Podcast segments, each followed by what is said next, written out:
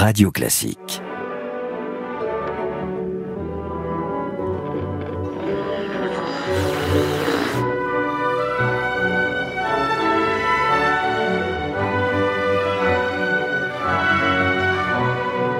Il n'arrive pas très souvent que nous ayons euh, l'occasion de parler de personnages que nous avons connus. Alors quand je dis connus, pas forcément de façon personnelle, mais qu'en tout cas euh, nous avons pu suivre à travers l'actualité de l'époque. C'est le cas d'Indira Gandhi. Je me rappelle particulièrement bien le jour de sa mort. Je me rappelle aussi euh, les apparitions qu'elle pouvait faire à la télévision. Je pense notamment à son arrestation en 1977 qui avait beaucoup euh, surpris et choqué les gens. Et moi-même, j'étais devant ma télé à l'époque et je n'en revenais pas de voir euh, l'ancien premier ministre indien auquel on avait passé les menottes. C'est un personnage. Hein. Bonjour. D'abord peut-être bonjour, cher Gérald. Bonjour, Franck. oui, je me rappelle très bien de cette, cette arrestation et, et il faut bien l'avouer, c'était assez impressionnant. Alors Indira Gandhi, euh, Franck, euh, est une véritable femme d'État, on peut le dire, une femme qui s'impose dans un pays complexe, très peuplé, 500 hein, millions d'habitants à l'époque, et une femme qui va bouleverser la vie et l'histoire de l'Inde d'après-guerre, une femme d'ambition également, elle s'inscrit dans la continuité de son père en défendant le fameux non-alignement. Mhm. Père dont nous allons également découvrir la personnalité dans cet épisode. Nehru. Nehru, absolument. Alors persévérante, elle ne recule pas devant les difficultés au point de franchir parfois allègrement les frontières de la démocratie. Oui, on peut le dire, mais d'une certaine façon, elle était à la quintessence ce qu'on doit pouvoir appeler un leader.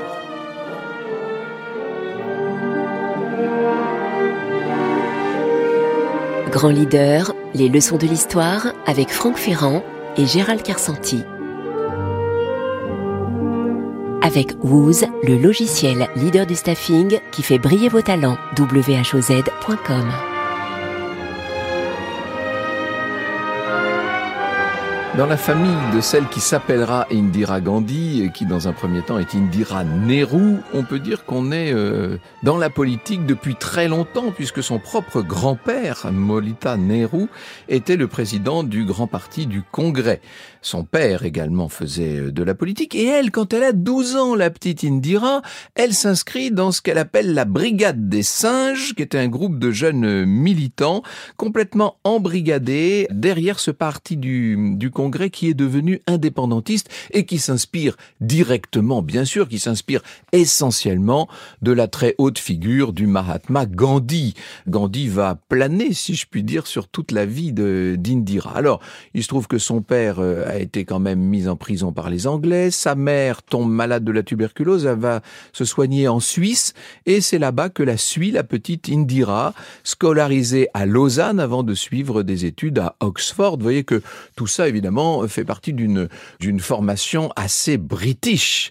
Elle rencontre à Oxford celui qui va devenir son mari, Feroz Gandhi, et il porte le nom de Gandhi, mais évidemment, il n'a rien à voir avec euh, le Mahatma. Simplement, c'est un hasard. C'est un hasard, mais euh, comme il porte ce nom, euh, ça va être très utile pour Indira parce que elle portera le nom de Gandhi et ça lui servira, ça évidemment politiquement. Alors, elle va rejoindre sa famille, elle va devenir en quelque sorte l'assistante de son, l'assistante pardon de son père, et à ce moment assez extraordinaire où elle rencontre parce qu'elle accompagne son père dans un voyage officiel à, à Moscou et alors qu'elle attend sagement dans une des grandes salles du Kremlin, voilà que Khrushchev sort avec son père et que la petite Indira se rapproche. Ah, j'ai parlé beaucoup avec votre père, je vous ai fait attendre, dit Khrushchev. Mais quand vous parlez avec mon père, vous parlez avec 500 millions d'Indiens, répond la jeune fille, ce qui a le don de stupéfier le premier secrétaire du Parti communiste soviétique qui se dit on entendra parler de nouveau de cette jeune fille. Il ne se trompe pas, puisqu'elle va faire de la politique pour le coup, euh, elle va prendre la suite euh, de son père. Faut pas oublier qu'en 47, on aura l'occasion d'y revenir, l'Inde est devenue indépendante, euh, bien entendu. Lorsque son père meurt, elle devient elle-même ministre de l'information. Sauf que le successeur de son père, il s'appelle Shastri, vient à mourir à son tour, et que là, elle devient carrément Premier ministre. Elle a 48 ans à l'époque et elle devient, pour ces centaines de millions d'Indiens, elle devient en quelque sorte une, une sorte de mère. Elle est la mère Inde, c'est comme ça qu'elle se fait euh, appeler et du reste, son pouvoir est relativement maternel. Il va peut-être falloir qu'on développe cet aspect. Est-ce qu'il y a un leadership maternel en quelque sorte dont Indira Gandhi serait la, la représentante? Toujours est-il qu'elle mène des combats importants, Indira Gandhi, pour euh, le non-alignement de son pays, ce qui est de plus en plus difficile évidemment dans une époque où euh, la confrontation Est-Ouest devient euh, extrêmement forte. Elle va jouer un rôle également dans la guerre qui va l'opposer au tout début des années 70 au Pakistan. Il y avait déjà eu cette partition hein, entre le Pakistan islamique et l'Inde hindouiste. Eh bien voilà que le Pakistan, eh bien voilà qu'en tout cas une minorité Bangladi se réveille et va donner naissance d'ailleurs à l'État du Bangladesh. À ce moment-là, Indira Gandhi va s'opposer de façon frontale au président américain de l'époque, qui est le président euh, Nixon, qui d'ailleurs ne l'aimait pas. Le moins qu'on puisse dire, c'est qu'il la portait pas dans son cœur. On a un enregistrement sur lequel il la traite de bitch carrément, et je ne traduirai pas en français, bien entendu. Elle joue un rôle également dans l'accession de son pays à la souveraineté nucléaire, Indira Gandhi, et puis la fin de ce qu'on pourrait appeler son règne, après donc cette période intermédiaire très difficile en 76-77, la fin de son règne sera marquée par le séparatisme sikh et c'est parce qu'elle a finalement fait donner l'assaut contre le temple d'Amritsar, contre le temple d'or où s'étaient réfugiés les sikhs, qu'Indira Gandhi va, euh, va subir euh, un attentat. Euh, ce sont des, des gardes, des gardes du corps qui étaient, qui étaient ses gardes, qui étaient des gardes sikhs en qui elle avait une totale confiance, qui vont se mettre à lui tirer dessus. Elle sortait à ce moment-là d'un rendez-vous avec un certain Peter Ustinov. Ça, c'est pour l'anecdote, mais il y a parfois, cher Gérald, des anecdotes hein, qui en disent euh, plus long que de grands événements historiques. Il y a parfois, dans la petite histoire, un moyen de saisir la grande.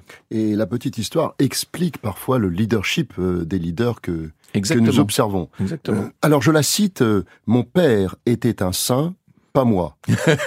C'est quand même une phrase courte, s'il en est, mais qui en dit long en réalité sur son caractère. La référence à, son père n'est d'ailleurs pas anecdotique. Euh, Franck, cet homme d'exception a joué un rôle essentiel dans sa vie et dans son parcours politique. Mais cette phrase nous dit aussi qu'elle se connaissait bien. Mhm. En fait, qu'elle possédait une grande intelligence émotionnelle, essentielle pour tout leader, nous l'avons déjà dit et répété. Elle ne se voyait donc pas en femme exemplaire. Elle pouvait, face à l'adversité, se montrer forte, mhm. incisive, parfois intransigeante, à la limite parfois même de la brutalité. Elle agit toujours dans l'intérêt de son pays, ça c'est indiscutable. Être indienne était pour elle un privilège. Je la cite à nouveau, je ne peux pas comprendre comment quelqu'un peut être indien et ne pas être fier. Mais ce qu'il faut dire sur ce pays, c'est qu'il est absolument gigantesque, qu'il est composé de populations très différentes et qu'il a pendant très longtemps abdiqué sa souveraineté en faveur de, de cette Grande-Bretagne qui tenait le pays à travers tous les Maharajas, tous, les, princes. Hein. et, donc pour elle, c'est quasiment une création. Il faut le créer ce pays ou le recréer puisque son père déjà y avait travaillé. On, en dira un mot tout à l'heure. On en dira un mot tout à l'heure. Alors Nixon euh, parfois était excédé par elle. C'est parce que aussi elle avait un sacré tempérament. Hein. C'est d'abord une héritière. En effet, la famille Nehru en elle-même est un héritage intellectuel et politique. C'est une politicienne chevronnée, très habile, très charismatique. Du moins va-t-elle le devenir avec le temps? Elle a le sens du devoir, elle est un rien austère, et sa vie est extrêmement rythmée. Les journées d'Indira Gandhi se ressemblent, réveil très tôt le matin, lecture de la hein. presse pendant le petit déjeuner, réception des Indiens que je vais appeler lambda, c'est-à-dire tout le monde, ceux qui le souhaitent, avant de se consacrer les après-midi au rendez-vous plus officiel, à la nuit tombée, la pression de la journée redescendue, on l'imagine bien seule, n'oublions pas qu'elle est solitaire dans l'âme, elle étudie les dossiers qu'on lui a préparés avec soin. Alors elle est aussi excessive et autoritaire elle ne fait pas dans la dentelle, si je puis dire. Sur le plan politique, elle s'inscrit dans la continuité de la politique néruvienne de non-alignement. Mhm. C'est une exceptionnelle communicante qui sait parfaitement s'attirer la sympathie du peuple. Je ne sais pas si euh, nos auditeurs se, se figurent euh, Indira Gandhi, hein, cette femme très grande avec des saris absolument sublimes et puis cette coiffure incroyable avec la mèche blanche qui la distinguait entre toutes. Et beaucoup d'allure. Beaucoup, beaucoup d'allure. Alors, point fondamental pour euh, cerner le personnage, elle avait un côté protecteur ou mère de la nation que tu as évoquée. Elle se voyait en effet comme la mère de tous les Indiens. Je la cite à nouveau. Je suis fier d'avoir passé toute ma vie au service de mon peuple. Je continuerai à servir jusqu'à mon dernier souffle. Et quand je mourrai, je pourrai dire que chaque goutte de mon sang fortifiera l'Inde. Alors c'est assez puissant. Elle se présente en fait comme un leader au service des autres, notion de servant leader que nous avions déjà évoqué en, en saison 1. Alors ce côté protecteur l'amène à se battre pour son pays, ce qu'elle fait au début de son premier mandat, lorsque la famine menace l'Inde, elle rencontre alors le président américain Johnson afin d'obtenir de l'aide, mais sans rien lui concéder en retour. C'est un trait de son caractère. C'est ce qu'elle fera aussi en poursuivant la révolution verte lancée par son père, dans la continuité des premières expériences que nous avons euh, connues au Mexique, et ceci afin de ne dépendre d'aucune nation sur le plan alimentaire. C'est intéressant, ça nous renvoie à ce qui se passe actuellement, cette notion de, de dépendance. Alors, centralisation du pouvoir, contrôle absolu, force dans l'action, nous voyons se dessiner devant nos yeux le tempérament de cette dirigeante dans l'âme, d'un côté autoritarisme et népotisme, de l'autre la fascination qu'elle exerce sur l'Occident. Est-ce qu'on peut pas euh, quand même dire qu'il y a une part de démagogie chez elle? Tu parlais de ces de ces moments dans la journée, c'est généralement la fin de la matinée où pendant deux heures ou deux heures et demie, elle reçoit n'importe qui, hein, tous les gens qui veulent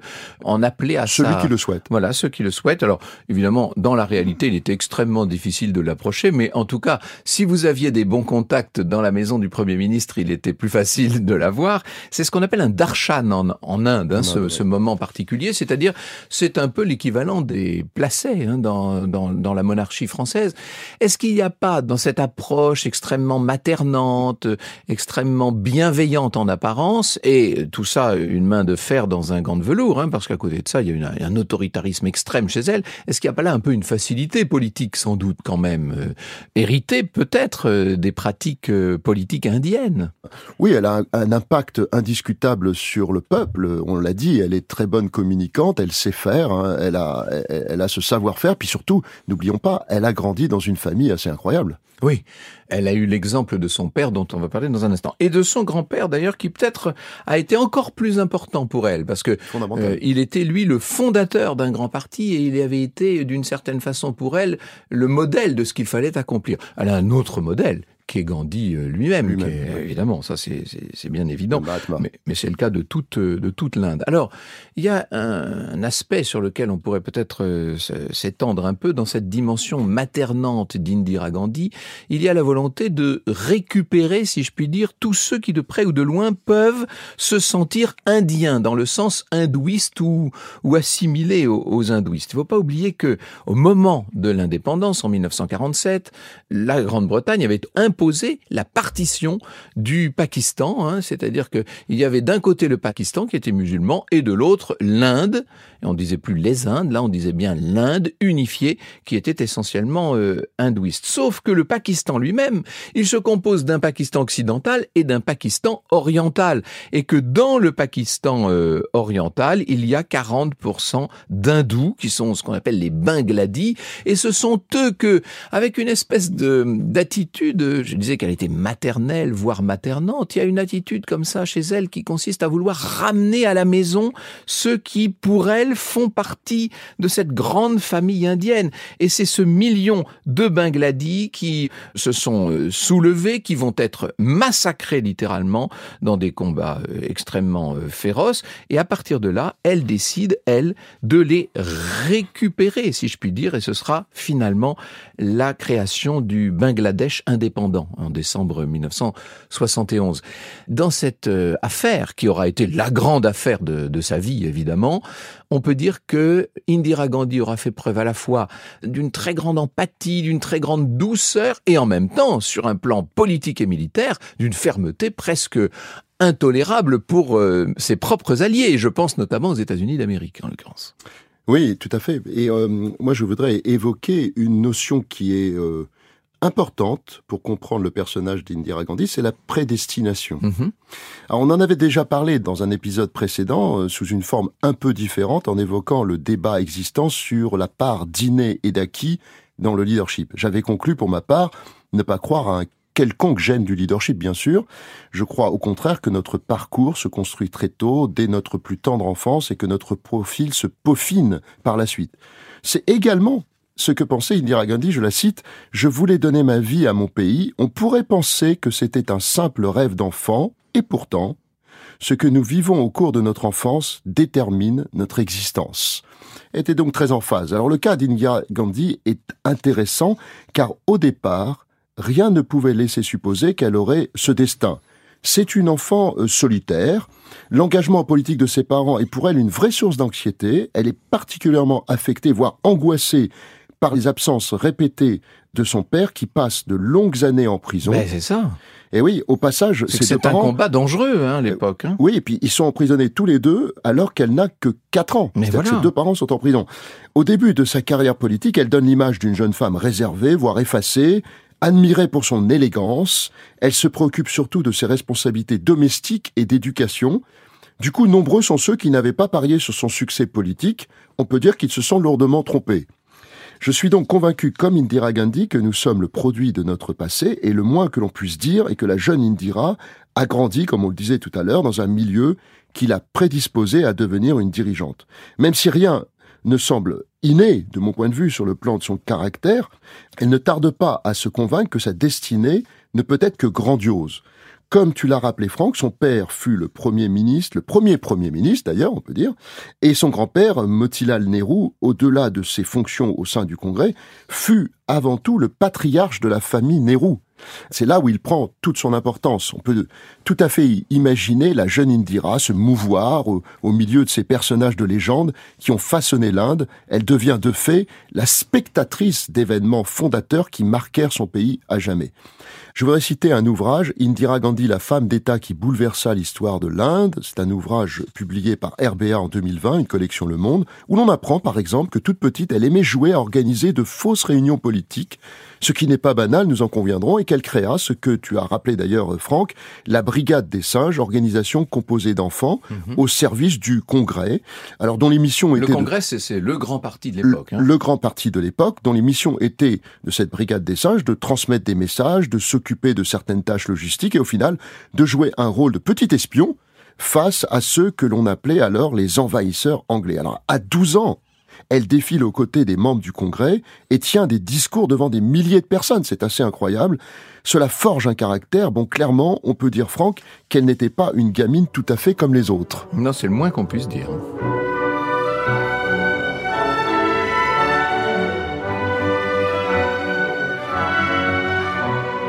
Tout à l'heure, tu as bien fait, mon cher Gérald, à mon avis, de mettre en avant le grand-père d'Indira Gandhi, Molita Nehru. Son père, c'est Jawaharlal, qui lui a été euh, évidemment le premier ministre de l'Inde indépendante en 1947, qui a joué un rôle absolument essentiel dans cette indépendance et qui est devenu en quelque sorte le père de la nation. Mais celui qui, sans doute, aura pour la petite fille le plus compté, c'est ce grand-père qui a fait partie des fondateurs du grand parti du Congrès. Ce grand parti du Congrès, devenu sous l'influence du Mahatma Gandhi, peu à peu indépendantiste. Jawaharlal, le père d'Indira, a joué un rôle essentiel auprès du Mahatma Gandhi. Il était là, à ses côtés. D'ailleurs, quand vous voyez aujourd'hui des photos de Gandhi, vous voyez qu'il y a presque toujours à côté de lui ce personnage, c'est ce monsieur très élégant lui-même, assez grand et mince, qui portait euh, ce petit chapeau blanc en toutes circonstances et qui va donc, au moment où la Grande-Bretagne finit par céder, et après tous les combats dont nous avons parlé, et les emprisonnements successifs, qui va finir donc par devenir le Premier ministre. Le père d'Indira Gandhi va mener une politique euh, à deux détentes, si je puis dire. D'un côté, il s'agissait de former l'indépendance et l'unité de ce grand pays, de cet immense État-continent, ce qu'on appelle le sous-continent indien. Tu l'as rappelé, on l'a dit tout à l'heure, 500 millions d'habitants, ce qui pour euh, cette époque était complètement extravagant j'allais dire, on a fait mieux depuis.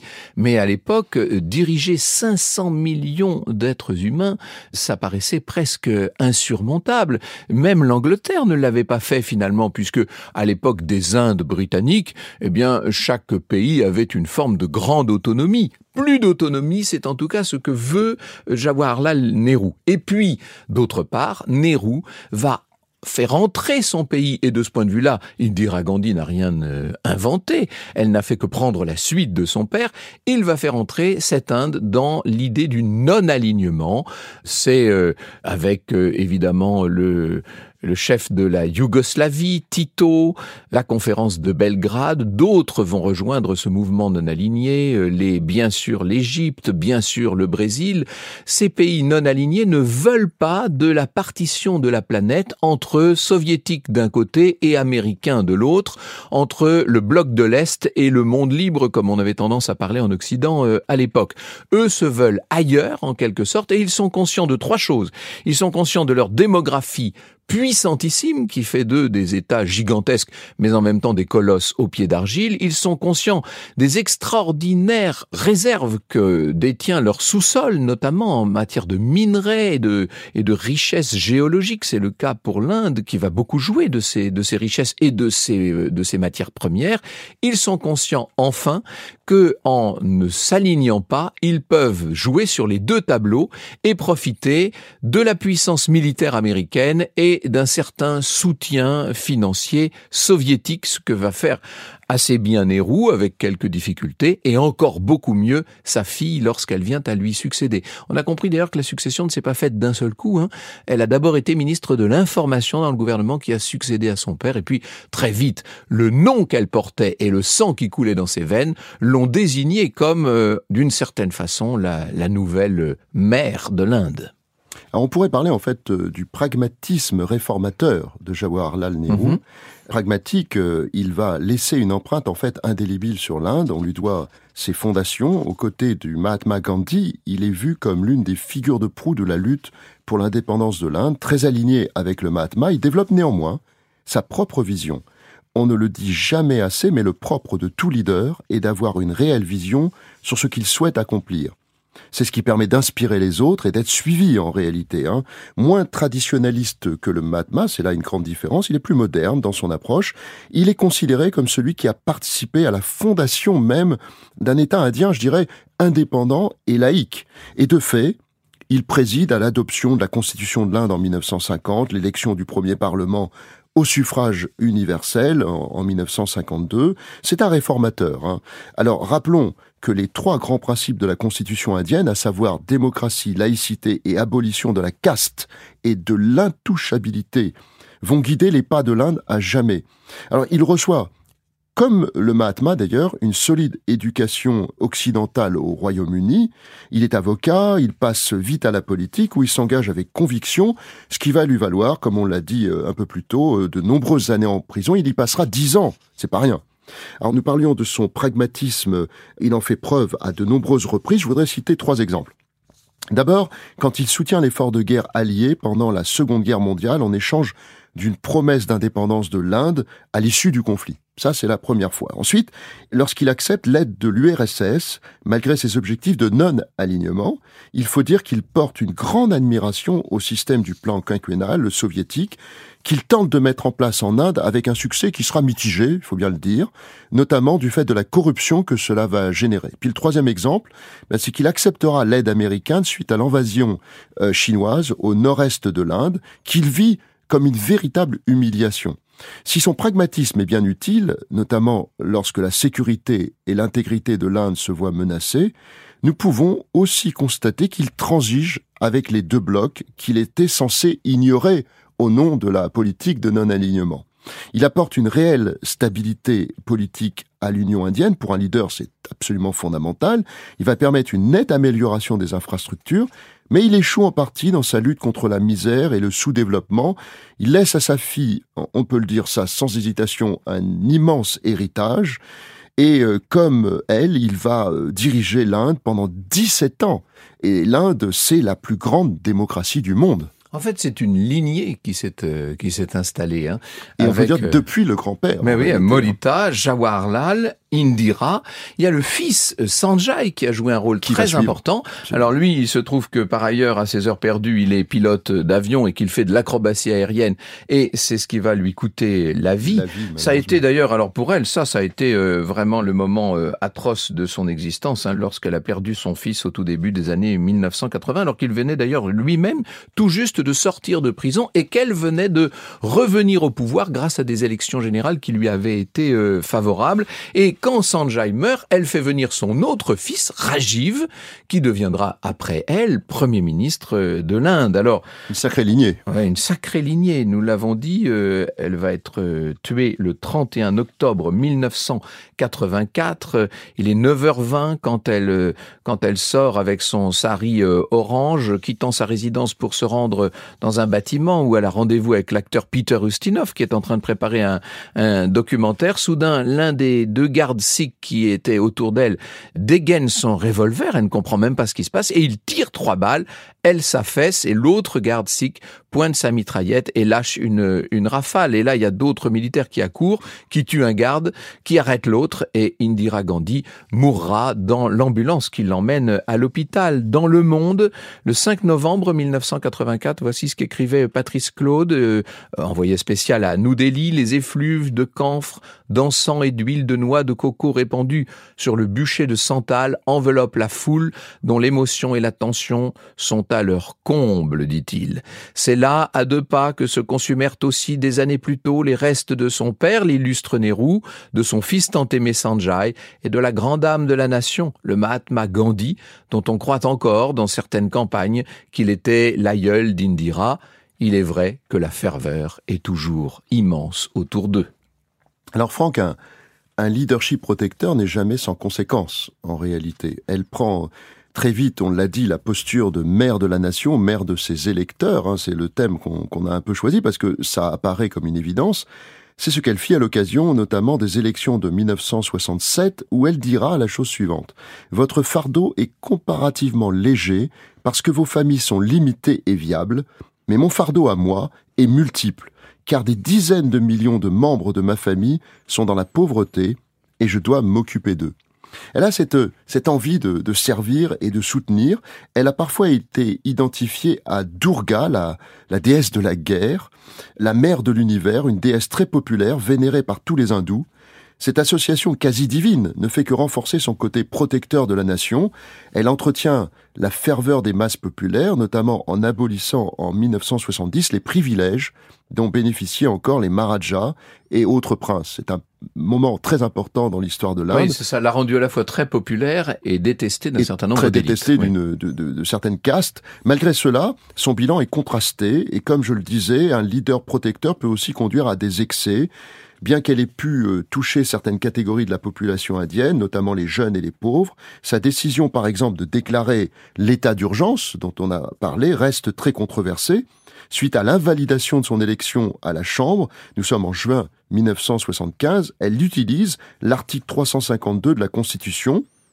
C'est assez euh, marrant quand on, fait le parallèle euh, avec notre époque, pour s'octroyer des pouvoirs dictatoriaux, réduire les libertés individuelles et civiles et museler l'opposition politique et la presse. C'est assez unique dans une démocratie. Elle va tout faire pour gouverner par décret, c'est-à-dire sans débat. Elle utilise en réalité tous les leviers possibles pour asseoir son autorité.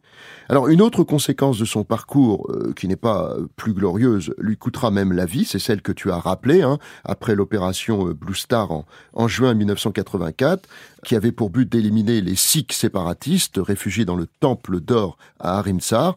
Eh bien, ça, il faut citer quand même que le magazine India Today parlera de cet épisode comme une des dix plus grandes hontes du pays. Donc c'est, ça n'est quand même pas rien. Alors acte manqué ou acte protecteur, à vous de, de, juger. Le 30 octobre 1984, elle déclare dans un discours Si je dois mourir au service de la nation, je le ferai avec fierté. Le lendemain, elle est donc assassinée, comme tu l'as dit, par ces deux gardes du corps euh, sikh. C'est sûr qu'elle a une part euh, d'énigme en elle, mais en réalité, ça a été une femme politique assez exceptionnelle qui a changé l'histoire de l'Inde et du monde. Mais oui.